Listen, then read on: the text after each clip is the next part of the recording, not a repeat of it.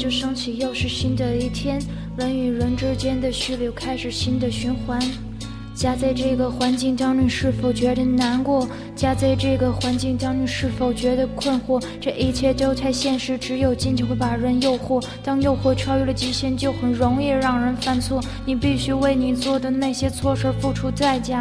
这个社会太多太多都是尔虞我诈，你最好看透你身边的那些哥们儿弟兄。当你需要帮助的时候，他们都不见踪影。为了自己的利益，他会给你设下陷阱。我让你知道，天上永远不会掉下馅饼。也许说了这么多，你也会觉得心痛。人与人之间的关系就是利用和被利用。如果你真的对他死心塌地、情有独钟，那就等于你自己把自己推向了火坑。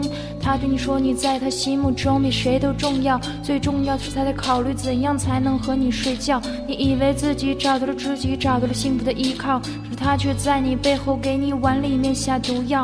不会忘记是你们山盟海誓许下的承诺，他为了另一个他，却把你推向无人的角落。有谁能看透人心与人心之间的险恶？也许这样虚伪的循环一开始就是个错。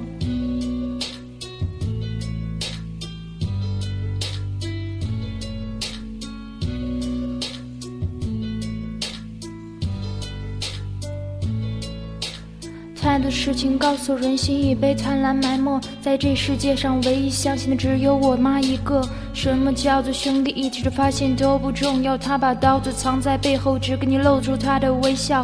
我知道困难的时候只能靠我自己，也知道付出和收获永远不能成为正比，不指望还有谁助我一臂之力，只希望不会有人在背后来把我算计。总是不想回家，因为找不到属于我的空间，而太多的时候总是一个人安静坐在街边。也是想过家庭，有想象中的幸福美满，但每次想到这里的时候，自己都觉得心寒。我不会理解一个词语叫做阖家欢乐，在这个家让。学会什么才是忍饥挨饿。当我冷的时候，没有人会给我温暖；当我饿的时候，找不到盛有食物的碗。